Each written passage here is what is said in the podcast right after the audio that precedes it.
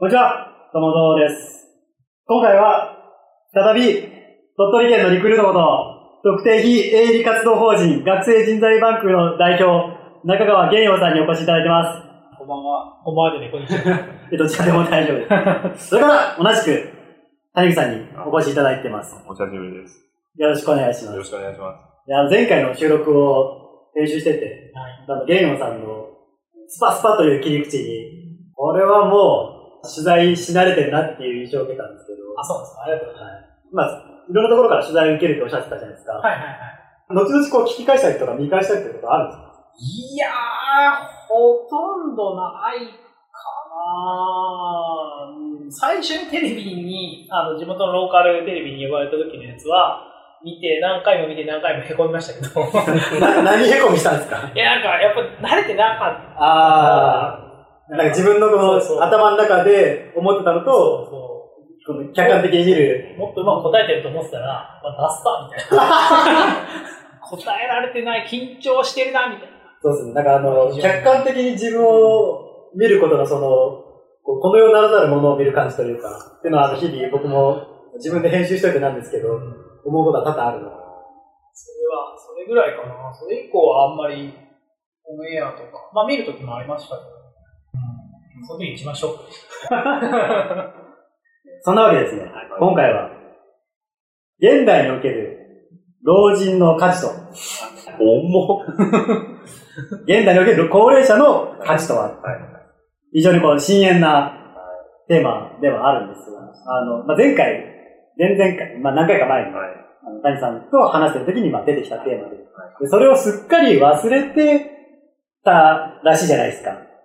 そういう話を後々するんだなっていうことを。覚えてましたよ。目が、目が、目が泳いでる。目が泳いでる。で気づいたらこう、新聞にその件でコラムを書いたと。日本海新聞でしたっけ？そうです。はい。はい。日本海新聞で、まあ、まんまタイトル言いますよ。現代における老人の歌詞とはっていうのがこう、バーンと書いてあって、なんすかね、これもう朝日新聞なら天聖人号ぐらいのもうページにあるんじゃないか非常にでかい枠で取られてるほど、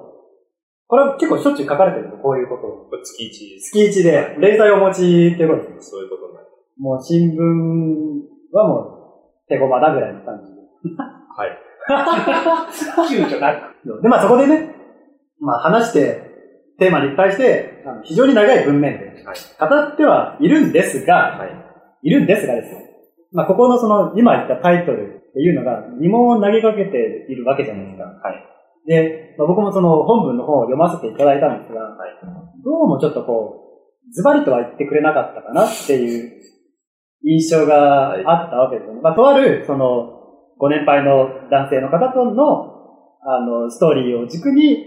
はまあ話というか、内容ではあったんですけど、はい。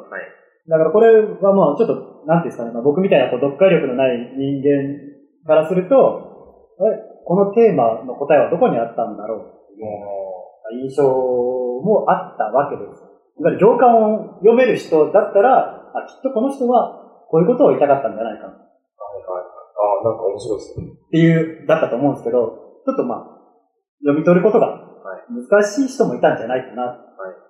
思いました。まあ今回その、この文面は、その、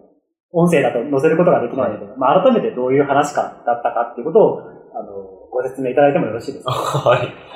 そうですね。まあ、厳密には僕の一卵性の兄が書いたやつなんですけど。そんな言い方あります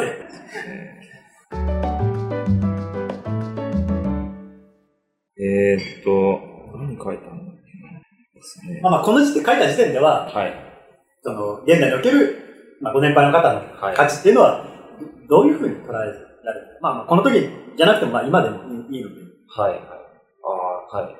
この文章を書いたときは、なんで、一番きっかけにあったのは、あの、別実は毎日新聞はい。の、それもまあココラムエッセイ的なものがまあのたまに載ってるんですけど、はい。そういうまあコーナーがあって、はい誰だったかちょっと詳しくは忘れたんですけど、はいそのまあ最近になってこう老人、その高齢者の役割っていうのが、あの昔はあったものが今はなくなってるっていうような話が書いてあって、それはほん、それそれすごいなんかこう心に響いたというか、目に留まったんですけど、刺さったというか。はい。要はその、昔、高齢、まあ、今でいう高齢者の人が長老と呼ばれる人たちはいろんな役割を、まあ、昔は担ってたわけですけど、それは家事だったり、あるいはその村の決め事だったりとか、あるいはその、えー宗教、宗教的な活動だったりとかっていうことをいろいろやってて必要とされていた、その重宝がられていたっていうようなのが、今はそういう役割が現代はなくなっている。うん。あるいはその分業化というか、うんその職業として、そういうことを、あの、今は商売になってるので、そういう人たちがやってるっていうところがあって、今、今のこう老人ってなんだろうね、みたいな話だったんですよ。で、それでまあ思って、で、ただ必要か必要じゃないかとかっていう話は、あくまでもその主観の問題なので、うんそれはもうどうしようもない話で、別に必要とされてようがされてまいがどうでもいいよって人もいれば、役割がないと辛いっていう人もいるので、その辺もなかなか言いにくいところ。で、この記事を書いたときは、じゃあ社会保障費って話に限って考えたときには、やっぱり役に立つ、立たないの人間が出てくるんじゃないかなと。つまりかけたお金に対してきちんと返せる存在かどうかっていうことで考えないと、変な話、こう無駄なものにいくらお金をつぎ込んでも他が結局崩れてしまうことになる。投資的側面という。そういうことですね。そう、投資ですね。投資としての価値がないんじゃないかっていう話で書きました。ただ、それだとあまりにも救いがないというか、今のこの読者の方ほとんど高齢者の方なので、それで価値がないね、ちゃんちゃんではなくって、そういう人たちに、まあ、救いというか、っていう意味で、まあ、この作作文というか、まあ、文章の中では、そういうこう特殊な技能っていうものを持っていなくても、心がけ次第で人に必要とされるような存在になるんだよっていうようなことで、つまり誰でもなれますよみたいな。そん。な専門的なことではなくて、なりますよっていうようなオチにして濁濁したっていうところが、何になれる？なれる。何になれるんですか？特殊な技能がなくて特殊な技能がなくても、えー人から必要とされる老人になることはできるっていうことです。っていう文章を書きま文した。章が、はい。で今のは、い今段階で言うと、その、その価値の話になってくるの。その人は生きる価値があるのかっていう話に多分なってきたときに、必要とされなくなったら人は終わりだというか、その人は生きてる価値がない。死んでしまった。まあ、死んでしまった方がいいとまでは言わないですけど、生きてる価値がないみたいなことっていうのは、別に老人に限らなくても、若い人でもあると思う。若い人でも全然役立たずの人がいたときに、その人って本当に生きる価値がないんだろうか。すごい何か資格を持ってるわけでもないし、コミュニケーションが上手なわけでもないし、何かの経歴があるわけでもないしっていうような、自分って何もないよっていう人がいたときに、その人は本当にクズなんだろうかっていうところで、多分一つの答えとしては、その人にもは力が発揮できる場面があるよとか、必要とされる場所はここじゃなくて他にあるよっていう話だったりとかっていう、おそらく回避の仕方をするんだと思うんですけど、でもそれが、変な話、なんというか見つけられなかったらどうするんだろうなっていうのも思うんですよ。例えばすごいなんか、細かい作業が好きとかだったら、特に特殊技能なんで、それが発揮される場面はもちろんあると思うんですけど、ちょっとわかんないなみたいな。ってなったら、また若ければ若さでいけるじゃないですか。うんどんな能力がなくっても若いっていうだけで田舎に行けばチヤホヤされるとか、まあ、周りの人を明るくすることができるとかっていうようなところも、まあ、なくはないし、他の、その人がダメだからこそ他の周りの人の頑張りを引き出すことができるっていうような、補おうとするっていう組織としてっていうような側面もあると思うんですけど、これがある程度年いって、60、70、80過ぎてきて、何もねえよみたいな。まあそんなないとは思うんですけど、周りから迷惑がられるような、いわゆる老害と呼ばれるような人になった場合って、本当どうすんだろうな、みたいなところが、意外とその辺ってもう、なんだろう、救いが本当にないんじゃないかな、みたいなのは思うんです。どう思います？なんか、そういう話なのかなって今回書きながら、人の価値っていうか、誰が判断するのかによるんですけど、その人の価値があるかないかは。もしかしたら、その生物っていうか人間としては価値がないかもしれないけど、すごく特殊な血液を持ってて、それが有用みたいなこともその人の価値っちゃ価値。誰がその人の値段をつけるのか、その人を月給いくらで雇うのかとか、あれいくらその人も買うのかっていう話。だからその今言ってる価値っていうのは、まあ、役に立つ立たないっていうところだとは思うんですよ。で、かつて、ご年配だった方たちは、何かしらの形で、そういう意味ではこう、価値があって、役に立ってたっていうところが、いわゆる単純な老いっていうものによって、その価値、役に立つ度合いがまあ目減りしていくのは、まはい。あ、間違いなくある。はい。ってなると、次の価値とか次の役に立つものを、あくまで理想論ですけど、本来は提供うん。する側に回れるうんはずなんです。うん例えばその単純な年数とか人生経験っていうものから自分より年下の人に対して仕事とか技術のアドバイスはうんできないかもしれないけど、経験っていうのはもう生きた年数っていうのは超えることができない。うんそこによってこう、アドバイスできるうん人もいれば、はい。一つ困ったことに、そこまである程度年齢がいっちゃうと、うん性格が変わらないっていう側面もあると思うんですよ。はい。これがなんか10代とかまあ、10代も言ってないぐらいだったら、うん何か衝撃的な出来事があって、性格になり、生き方になり、価値観っていうのが変わるかもしれない。それがこう変わらないかもしれない。っていうところが、まあ、まず。っていうのと、まあ、単純にこう、若ければ、まだ投資した分だけ、こ可能性ってどうですかはい。今後、こうなるかもしれない。とかっていうところが、いわゆる、追い先短いっていうような言い方になっちゃうかもしれないですけど、ってなると、その、お金をかける対象として、お金をかける対象として価値がある。うん。っていうところが、非常にその、声を大にして言いづらい部分だとは思うんですよ。いわゆるその、機能的側面なり、その投資の費用対効果、リターンとかっていうものを考えると、はっきり言っちゃえば、かける価値はない。が、しかし、そうは言えない。っていうのは、二つ側面があって、それはもう、単純に人の命を何だと思ってるんだ。人の人生とか寿命とかっていうものを何だと思ってるんだっていう、その人道的っていうんですかね、モラル的な立場が。っていうのと、もう一つが、いずれ自分がその立場になった時に、ななんですかね、この今石を投げてたのが気づいたら自分に石が向けられてたみたいな、はい。っていうこの、回ってしまうっていうところが、この話題を非常に言いにくくさせてるものだなっていうのがあって、で、一つまあ今日考えなきゃいけないのは、はい。対象を絞るっはい。ていうことだと思うんですよ。はい。それはそう。いわゆるその、年配の方、ご年配の方って言ってますけど、うん。こんなくくり方があるから。はい。若者を一言でくくるなと。うん。サラリーマンを一言でくくるなと。はい。女子大生も一言でくくるなとはい。いうような感じで、まあこう、何かを語るときに、はいあんまりこう主語をでかくしすぎちゃいけないというか、大きくうしすぎちゃいけないと思うので、谷さんの考える、はい。こういう高齢者の方は、こうした方がいいんじゃないかな。こう、なんじゃないかなっていう話を伺えたらなと思うんですけど、はい。代表、どうですか？なんかご意見あります？かゲニョンさん。もういきなり いや、もう、もういつ入ってきてくれるんだと思いながら。難しいね。どっちの論調でいくかっていう話、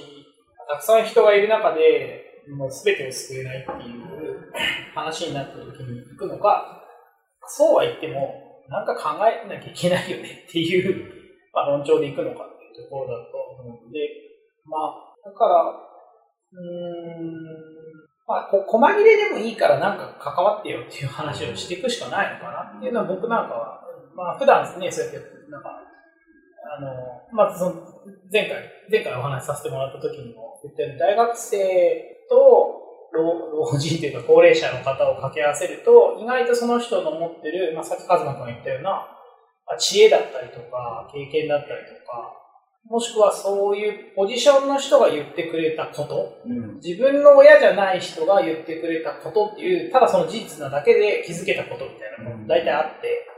それは別に多分他愛がない、いいんだよそのままでとかっていうような、普通のことなんだけど、普段の家族とは違う関係性の人が言ってくれたことで進めるみたいなこともあり得るので、なんかそういう細切れの役割がいろいろあるよね、みたいな、なんか役割一覧の中から、こう、担ってってもらうみたいなことをすると、なんかいろんな負荷がちょっと減るのかな、みたいな。まあ、社会保障的な話をすれば、それは医療費も使うし、なんとか費も使うんだけど、でも、なんか、あのおじいちゃんと毎朝挨拶をすることで元気が出ますみたいな、なんかそういう、なんかところの積み重ねなのかなというか。ちょっとお二人にお聞きしたいのは、同じご年配の方でも、はい片や老害、はい。はいはいは片や賢者い。うん、みたいなのってあるじゃないですか。何がその違いを生むんだと思います？僕はあのよく言ってるのは、苦労でやっぱりしてきた人は、それなりに痛みが分かってるので、あの周りにも優しいというか、いう傾向はあるかなであんまり苦労してないと、自分の時はこうだったからあなたもできるでしょみたいな論調っていうのがあるので、ブラック会社の社長みたいな。だから、そういういい意味での苦労と、誰かに多分助けられた経験なのかなと思う。まあ、助けられてると思うんだよね、どんな人も。それを助けられたことによって自分があるっていう振り返りができていると、多分、ね、だから私は次の世代に助けようみたいな話になるんだろう。そういうのがないと、なんかいろいろ起きちゃうんだろうなっていうのはあったりとかかなどうですか、そんな老害と言われる人にあんまり会ったことがない。あんまり思い浮かばないんですけど。でもその老害っていう言葉は、あくまでその自分がその利害が対立したときに使う、まあ、言っちゃえば都合のいいレッテルというか、言葉だと思うんで、はい、あの、あくまでその、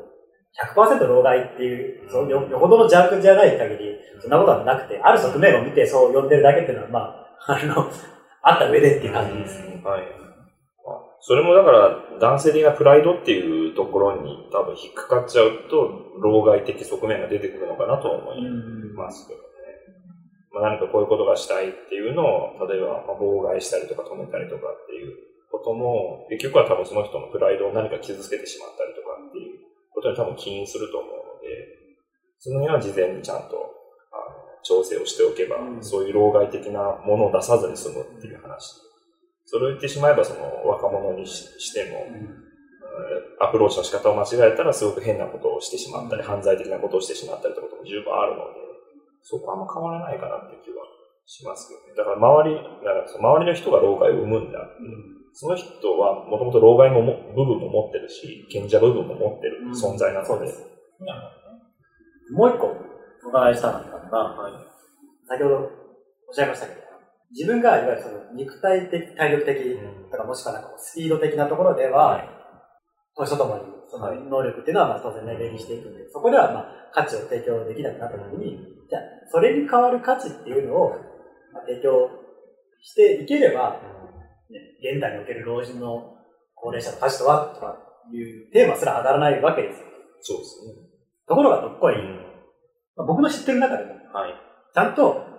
年とともに役割を変えていって、うんその社会なり自分の身の回りの人に対して提供する価値っていうものを、まあ、うまく変えていっている、はい。まあ、臨機応変に、はい人は当然いるわけですよ。うんはい。ただその一方で、みんながみんなそんなにこうアクティブだったり、エネルギーがあったり、利他的ではい。あるわけではないじゃないですか。はい。いやもう、私はもう、頑張ったからもうええよ。うん あとはもう生きていくだけで許してみたいな。はい。ってことはまあ往々にしてあるわけです。それについてはどう思います？みんながみんなのかも、価値とかいいから、私はもうそっとしといてみたいな。うん。そんなん、ね、君らが勝手に価値とか言ってるだけで。私はもう務めを果たした。って思ってる人もいると思う。うん。そういう方には、全然、全然、僕がどうこう言う話ではないとは思うんですけど、その今回の、あの、話、まあ、全体の話ですけど、まあ、社会保障って一言でまあくくってしまうと、いわゆるその生活保護的なものも一緒だと思うんです。要はその、この問題を誰が見てるのか、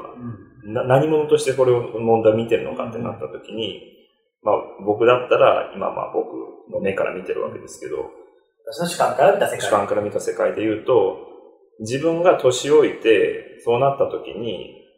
今の、例えば、えーなんだろうな、役に立たないと、あの、夜勤をされた60歳以上の人はみんな残暑ですみたいな。そういう国だったら辛いじゃないですか。そうですね。し怖くて不安だし、はいもうその辺に老人の首転がってるみたいは。ない感じの社会っていうのは、とっても不安な社会で住みたくないじゃないですか。だから国の外に逃げたいって多分話になってくると思うんですけど、だからそういう、まあ、極端な話、その生活保護にしても、たとえ何かで大失敗してしまってお金がなくなってしまって病気で働けなくなってもそういう保障があるっていうのがあるので安心して働ける。で、その老人の保障についても自分でこう会社を辞めても動けなくなっても体自由が利かなくなってもそれでもちゃんと年金が出たりとか他が負担が軽くて生きていけるっていうようなそういうようなものがあるからこそ現役世代が今安心して働けてるっていう側面があるので、だから彼らの能力がどうこうっていう話ではなくて、現役世代の安心感のために彼らは彼らでいいみたいなうん話になるのかなっていう、存在していれば、っしていればいいっていう。ていうのが、まあ、その、それより下の世代の安心につながる。っていう、それが結果的な、その、労働の意欲につながったりとか、社会貢献への意欲っていうのにつながる。それがもうなくて60以上全部残暑になっちゃったら、みんなもう何もできない。うん何も動き出せないっていう話になるんで、不安しかない。不安しかない。だから彼らはもう変な話、上がりっていう扱いでいい。まあそれプラス何かやろうっていう人がいればラッキーですけど、なんじゃないかなと思いつつ、ただもう上がれなくなってるので、今。あのこれから先はますます。60で定年あった後に寿命があと40歳ありますよっていう話になった時に、本当にじゃあそこまで年金だけで暮らしていけるのかって話になると難しいので、じゃあ80歳までは何かしらで働かなきゃいけないよとか、90歳までっていう話になってきた時には、あ何かをしなきゃいけない。何かができる能力がないと、年金だけではやっていけないっていう、じ実際的な話になってくる。ので、そこをちょっとメインテーマにしたいなと思って。そうなんか何もしたくないよっていう人たちではなく、こう、何かしたいんだけど、自分なんて何もできないし、っていう人、っていう、そのご年配の方に、僕らからすると、下の世代からすると、こういうことをしてもらいたいとか、こういう、なんか、役の立ち方があるんじゃないか。っていうのを、まあ、提案できたらなとは思うんですけど、代表として。まあ、一つは多分、その60で仕事が終わって、その後定年して、自由に余生を過ごすっていうもう概念じゃないっていう、やっぱり認識は、まあ、自分たちの親とかも含めても、まあ、も持ってもらうっていうふうにした方がよくて、で、それはそもそも、なんだろうな、うん逆に言うと60まではいろんなことを我慢して、その後好きにやればいいじゃないじゃなくて、もう今すぐやろうよ、好きなことは。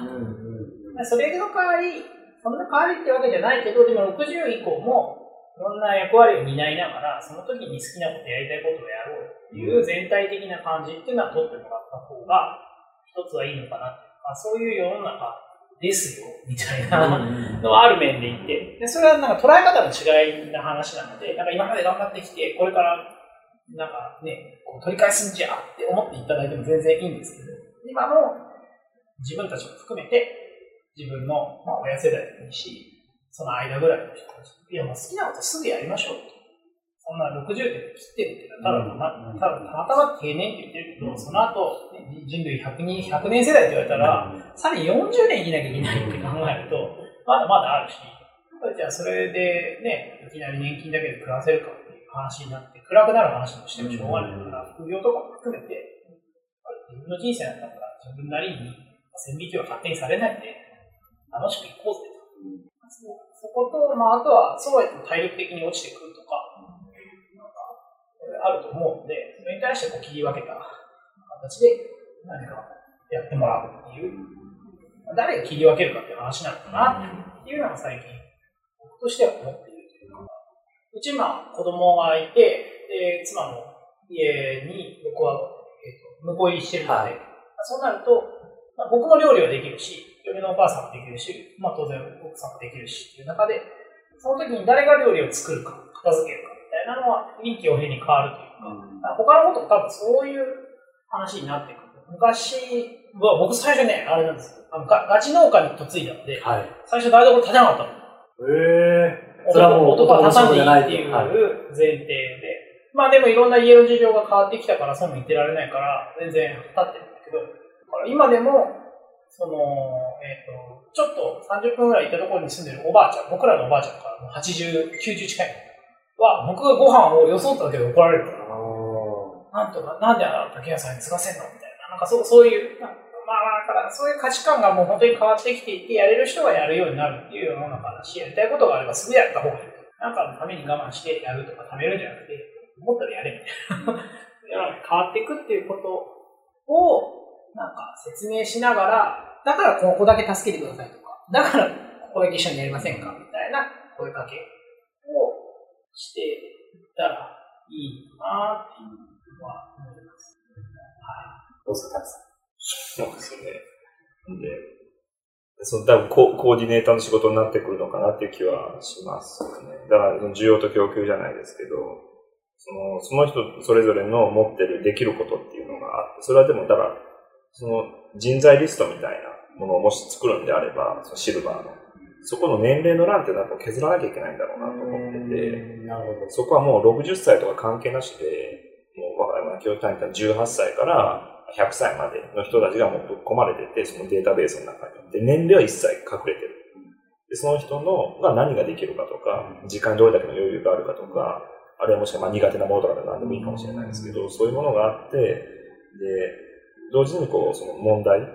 を探してくるっていうところが、そこをマッチングしていくっていうようなシステムというか、あ今だったらこう高齢者の人だからっていう先入観があって、任せる仕事、任せない仕事とかっていうのは自然とこう選別されちゃってる気がしてて、そうではなくって、70歳の人でも50歳の人よりも若々しい人もいれば動ける人もいるし、それは80歳、90歳でもその農業のプロみたいな人の方が、下手に話した2、30代の農家成り立ての人よりかははるかに使えるっていうような話になったり、まあそのずっと事務仕事ばっかりしてて、全然その特殊能力なんてないよって言ってる人でも、あそういうこう簡単な作業だったらすごい辛抱強くずっとやりますよって話かもしれないし、そういうなんていうか、まあ本当文字通り人材バンクですけど、そういうコーディネート機関、そのちゃんと取りまとめをして、そこをマッチング、課題を探してきて、そこをマッチングすることで、全体で取り組んでいきましょうみたいな話に多分していかなきゃいけない。まあ、それをまあどうお金にするかってまたあるんですけど、まあ、まあお金の仕方はね、まあ、なんぼでもあるかなと思うんですけど、まあ、今おっしあのおっしゃってくれたのは、能力的なところでうん、まだまだ、あの、まあ埋もれているものがあるから、それを社会に還元しようっていうような、はい。大きな流れでそんな話かな。実際僕もそうは思うんですよ。年配の方でもできることたくさんあるじゃないか。まあ、なんか親とかが孫の世話とかしてるのを見てて、それで、いわゆるお母さん世代が亡くなってるっていう身近な例だというぐらいでもあるんで、まあ全然能力的な部分でも、社会的に価値はある部分もあるし、あとまあさっきおっしゃったように、存在、すなわちそれ、善みたいなことをおっしゃってたんですけど、僕の結論は割とそこに近いものかなっていうのがあって、僕が、例えば10歳とかの時に、将来の不安みたいなのがあるわけですよ。ちゃんと大人になれるかな。その時にこう、チャランポランの30歳ぐらいの、まあ、おじさんを見て、こんなチャランポランでもなんか30、40になれるんだったら、ちゃんと頑張れば大丈夫かなみたいな。はいはい。そんな感じで、例えばこう、30、40、50とかになった時に、この上の世代、チャランポランである必要はないですけど、こういう人でも70、80までいけるんだったら、俺も大丈夫かなっていうのの、こう、変え難いロールモデルなんじゃないかなと思うんですよ。うん。さっき言ったように、年齢というのは決して超えることができないので、そういう上の世代の人が、まあ、70、80の人が5、60の人に、その時そういう不安あったよな、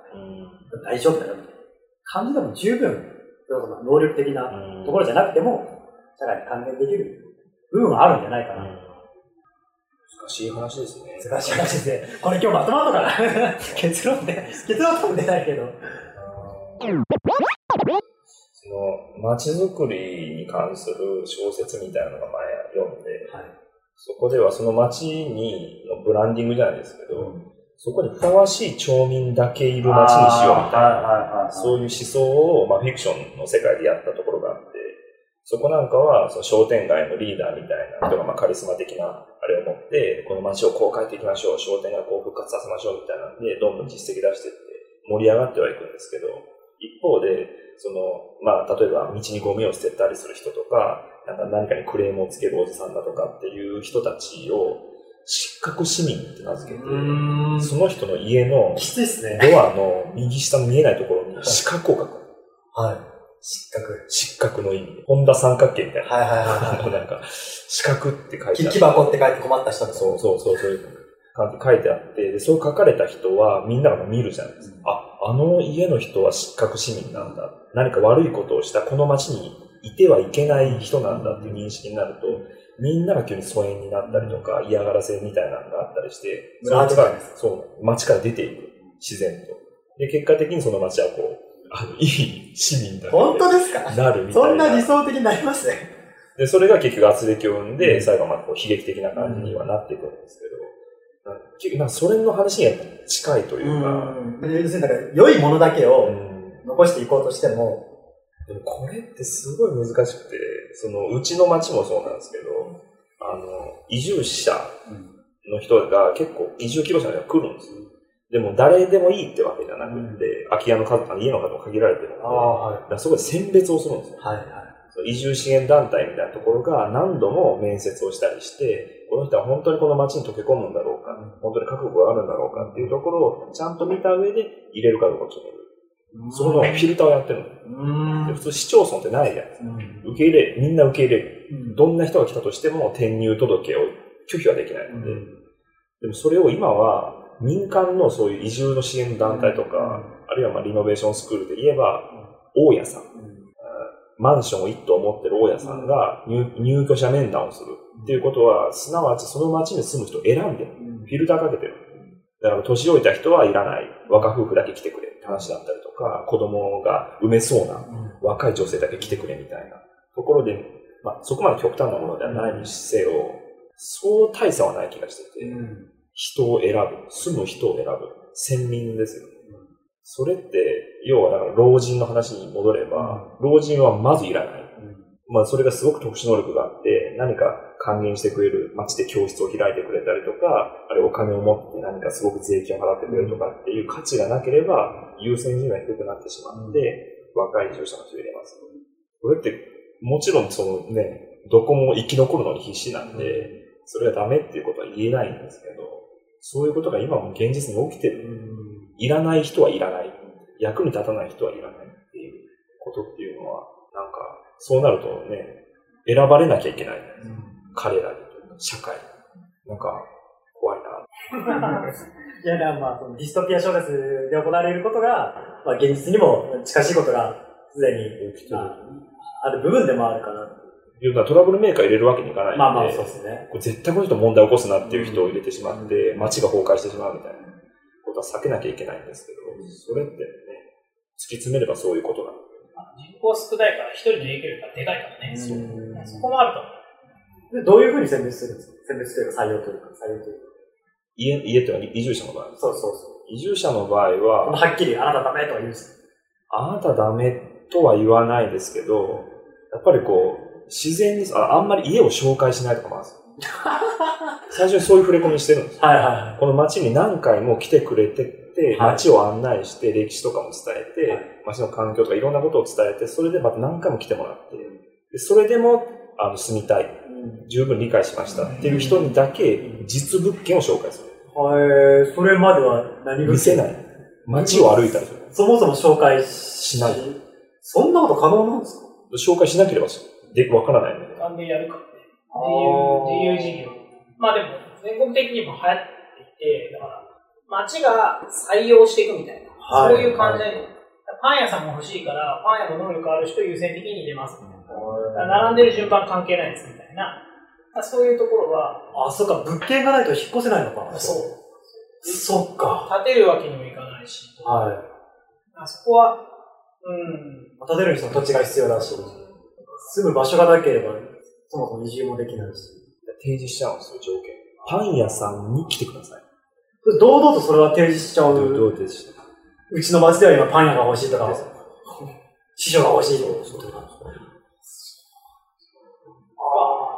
っているのが、あまあ、成功事例の一つであったりとか、まあ、さっき言ったように、逆に言うと、一旦進み始めちゃうと、昔だったらさっきの小説みたいに、リアルブラ八部って単語が残ってるだけあって、まあ、わかりやすく言うと迫害して出しちゃうわけですよね。っていう強制力があったけど、まあ、そこは非人道的すぎるので、そうですね。まあ、今のジャパンにおいてはそんなの無理だから、その、あ後後処理ができないというか、で後ろ工程がないわけだから、前工程を厳しくするしかない、ね、ある面で。それはやっぱり、その、影響がでかすぎるとい。はいは1000人のところに1人入れるんだったら、まあ、なんとか薄まるんですけど、い。レディー1パーだし。100人しかいないところに、なんか5人の家族が来たとかになると、一気に5%なんで、っていう、多分そうそういう、えーまあ、テクニカルな話で言うと、そういうこいや、それ、普通に興味深い話です。じゃあ若干ちょっと暗い話になったんで、逆の視点からいきたいんですけど、はい。社会におけるご年配の価値というのは、まあ、さっき一通り話した感じだと思うんですけど、じゃあ今度は逆に、まあ自分がその価値ある高齢者。になるためには、どういうことをやっていけばいいと思います。まあ、これはどちらかというと、こう、若い世代への、まあ、アドバイスっていう側面が強くなると思うんですけど。なんだろうな向き不向きはあるけど、価値観の変化を認めていけれるっていう能力はすごく大事だなと思っていて、受け入れていくというか。そうそうまあ僕らなんかもなんかやりましょうねっていうことに対して応援してくれる人っていうのは、まあ君たちは君たちの時代でいろいろ変わってきてるんだろうからやってみたらっていうような人たちとかそういうことがある地域はやっぱり若い人が残ったりとか巻き込めたりとかしているので、そういう価値観は変わっていくものであり、自分の時はこうだったっていう話なんだろうけど、やっぱりそれがすごくスピードが速くなってきてると思うので、それを受け入れられる、もしくは自分でも取り入れていくみたいな、まあ、ところが一つかなっていう、大きいかなとは思う。あとは可愛げがあった方がいいなっていうのは、ん。それは僕ら若い側も地域に受け入受け入れてもらうというよりは仲間をたくさんいた方が生存率は絶対上がると思っているので、そういう意味では、うん、可愛げがあった方がいいし、可愛げがあれば頼った時に助けてもらえるし、なんか不調だなっていう時もどうなのって声もかけてもらえるけど、うん。そこに、なんだろう、変な、まあ自分でやりきるっていう頑張る力はいるとは思うんだけど、全部が全部ができないわけ。で、うん。パーツなり能力なりっていうのは足りない部分っていうのが、まあ最終的にはもう出てきちゃうじゃん。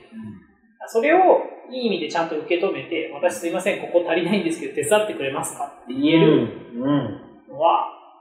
まあ、若い人、まあどっちにそういう能力が高ければ、なんか、可愛げあるおじいちゃん、おばあちゃんとして、とかもしくは、いい意味で、その、頼りたい長老みたいなポジションに、まあ、なれるのか、なんか、物静かだけど、あの人の言葉って重いよね、みたいな、まあ、いろいろなね、ポジショニングがあるとは思うんだけど、あの、そこは貢献うんできるというか、まあ、仲間に入れてもらえるというか、まあ、そういう人になれるんじゃないかなとは思うので、個人的には。だから可愛げのあるおばあさんというか、おばあちゃんとかって想像できるんですけど、可愛げのあるおじさん、おじいちゃんになれますか？なんか、女女子はね、そういう見方で見てるよね。なんか可愛いみたいな、おじいちゃん。本当に愛嬌です。愛嬌があるとか、愛嬌がある。いたずら好きとか。ちょっと、有名な方で愛嬌のあるおおじいちゃんって誰ですか？大滝英二。本当？大滝秀治。誰ですか？津川まさし正彦。だ誰、代表誰がわかりますか？笹野、なんだっけああ、あの、その高文。あの、マッチョのなんか、着ぐるみあそうそうそう首から下だけ着てる。宣伝とかで。あの、ああいう辺はなんか可愛げがありそうな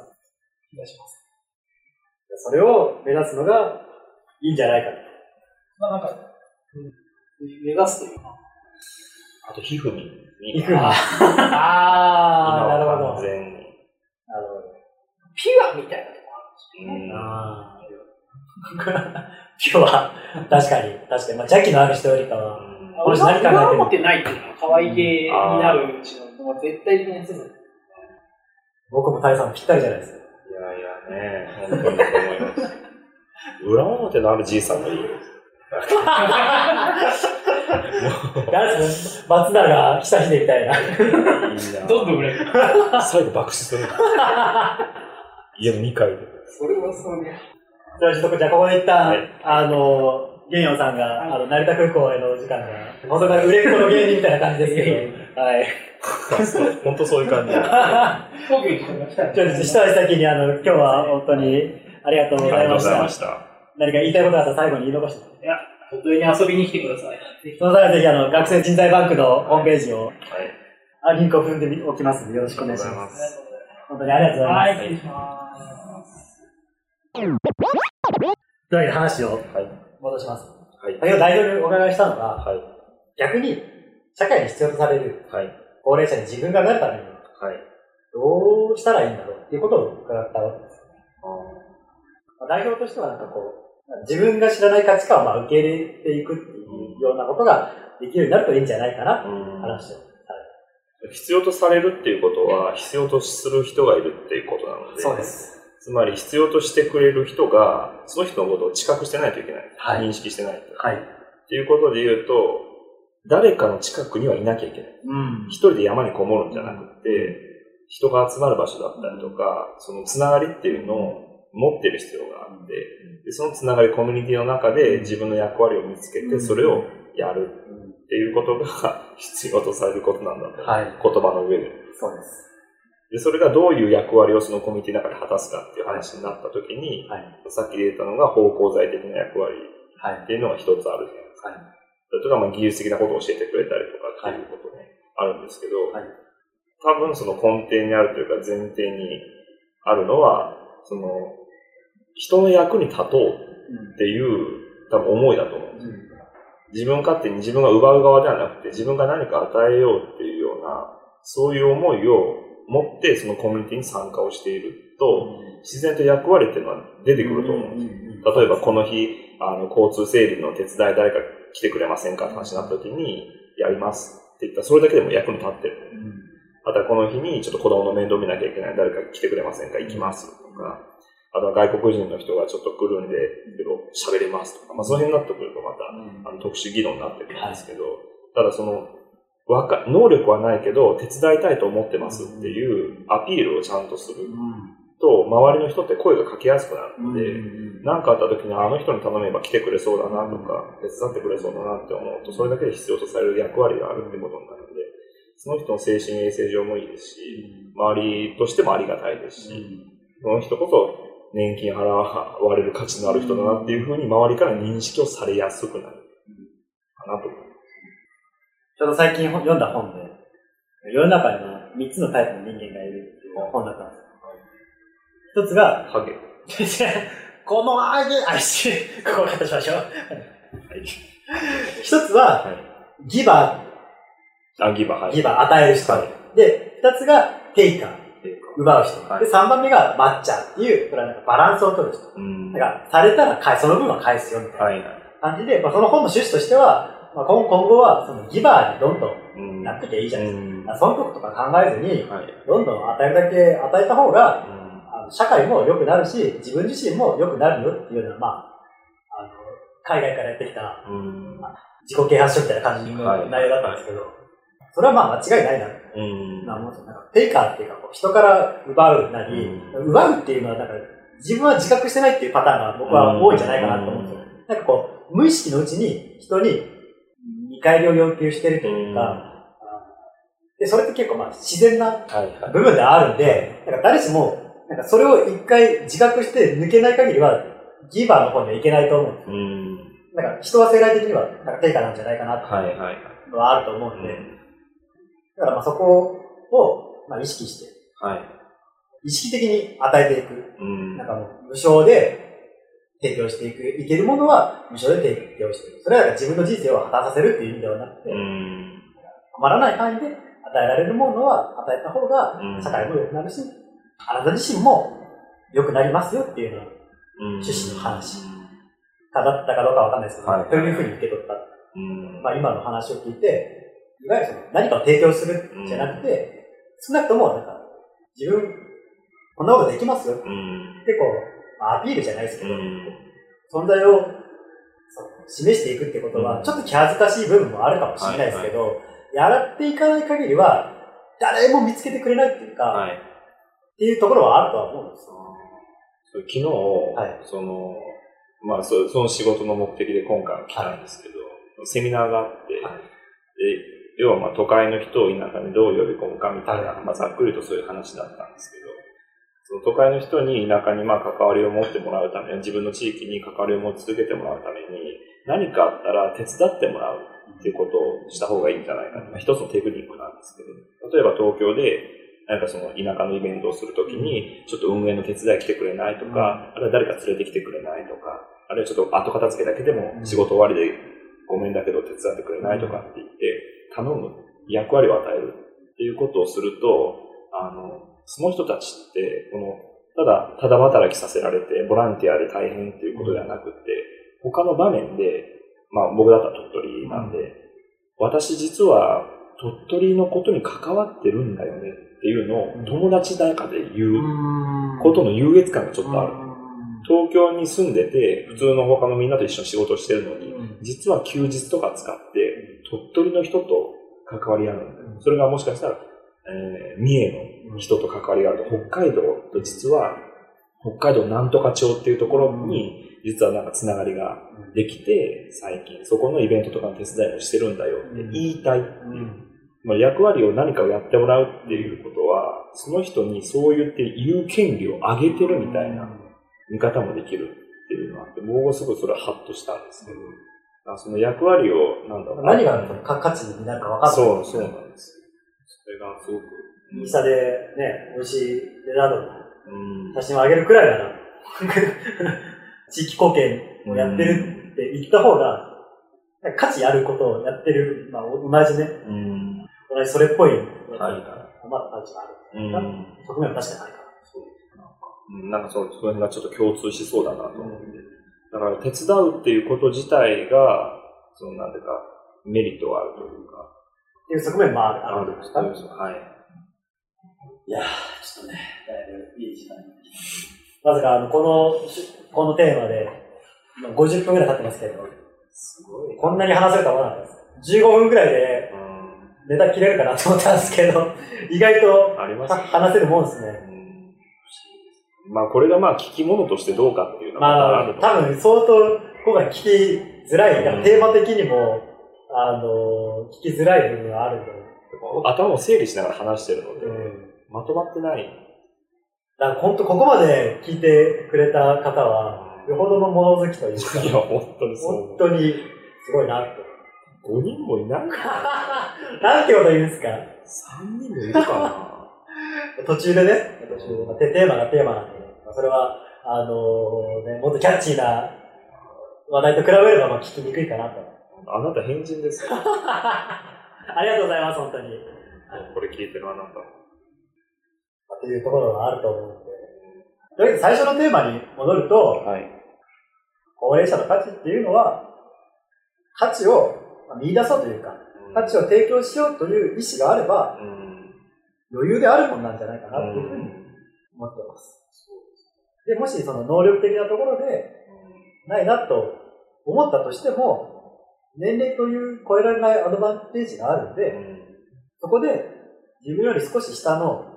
世代の人たちの不安、うん不安って何歳になってもなくなることはないんですよ。うん。それに共感するっていうだけでも、うん。十分価値があるんじゃないかなっうん。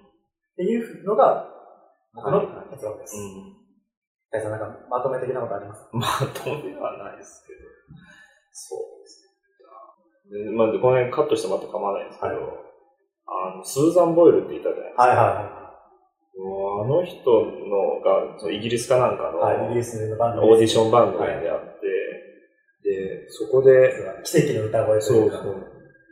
一回戦なんかわーみたいなんではい過ぎて、準決勝か決勝かに上がるときに、その人に、まあ、スーザン・ボイルに、まあ、取材っていうかしてて、インタビュー。そうインタビューしててどうですか？みたいな気持ちは？みたいな、なった時に、あの人ちょっと障害持ってるうん。んですよね。で、一人でずっと暮らしてて、独身で、まあ、い犬かなんか猫かわかんないですけど、なんか動物と一緒に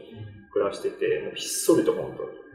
暮らして、山の中で暮らしてたところが、まあ、今回脚光を浴びることになって、ずっとでも歌は好きだった。うん。で、今回のことで、そのインタビューの中で、今回のことで、その自分が、あの、無価値ではないっていうことを示したいっていうことを、まあ、さらっと言ってて、そこですごい泣いちゃって、この人は一体どれだけのものと今戦ってきてたんだろうと思って、自分に価値がないって思うことほど辛いことってないんです。ないと思います。そこで、まあ、ああやって、まあ、大逆転じゃないですけど、あん。な場が与えられて、まあ、本当にまあ、よか、まあ、あの後いろんなね、こともあったんで、良かったのか悪かったのか難しいですけど、ただこの、多くの人たちが、多分彼女みたいに自分は価値がないんじゃないかと思ったまま、こう日々を過ごしてるんだろうなと思って、それすごく辛いことなので、だから、うん。でも多分場所があるんですよね。場所があって、本当気持ち次第で、自分が何か手伝いましょうかって言ったら、こうしてくれる場所っていうのは、彼女の才能なくっても、絶対あるので、だから、あの、もしこれを聞いてる人にそう思ってる人がいるんであれば、あなた無価値じゃないっていうことを、なんか、それを全く同じような話をうん、最近読んだなんかコラムかなんかうで、ん、めでられないうん、美しいおっぱいほどうん。寂しいものはない。分かったような分からんよね。要するになんかもう、美しくて、綺麗で、誰に見せても恥ずかしくないものなんだけど、それをめでてくれる対象がいいない、うん。そのものの悲しさ、寂しさみたいな、あーっていう話ですよね。だからもう、で僕は基本的にいいなと思ったら、ういいおっぱいですねって言うんで、本当ですか？大丈夫セクハラで使わないですか？いやいやあの、ちゃんとそういう関係になああ、ってそういう関係になってからそういう関係になってちゃんと、ちゃんと正直にね。うんつまびらかになった時に。いいいものはいい。ちゃんと評価してあげるっていう。それお互いそうなんですよ。自分もみんな評価されたいし、だから、ちゃんと人のことも評価してあげるっていうことを意識意識的に多分していった方がいいんだろうな。ちゃんといいなと思ったら褒め、嘘じゃなくって、あいいなと思ったら、本当に良いものをお持ちですねっていうことを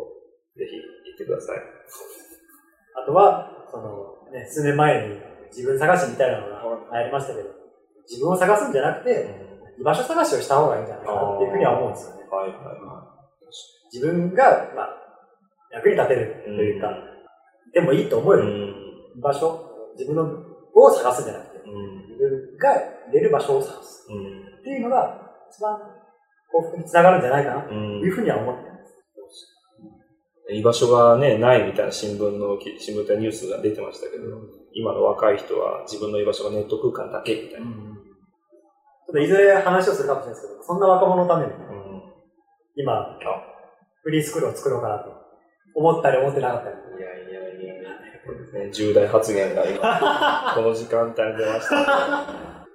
というわけでね、い。非常におあの重たいテーマ、はありがとうございました。い。いや、ありがとうございま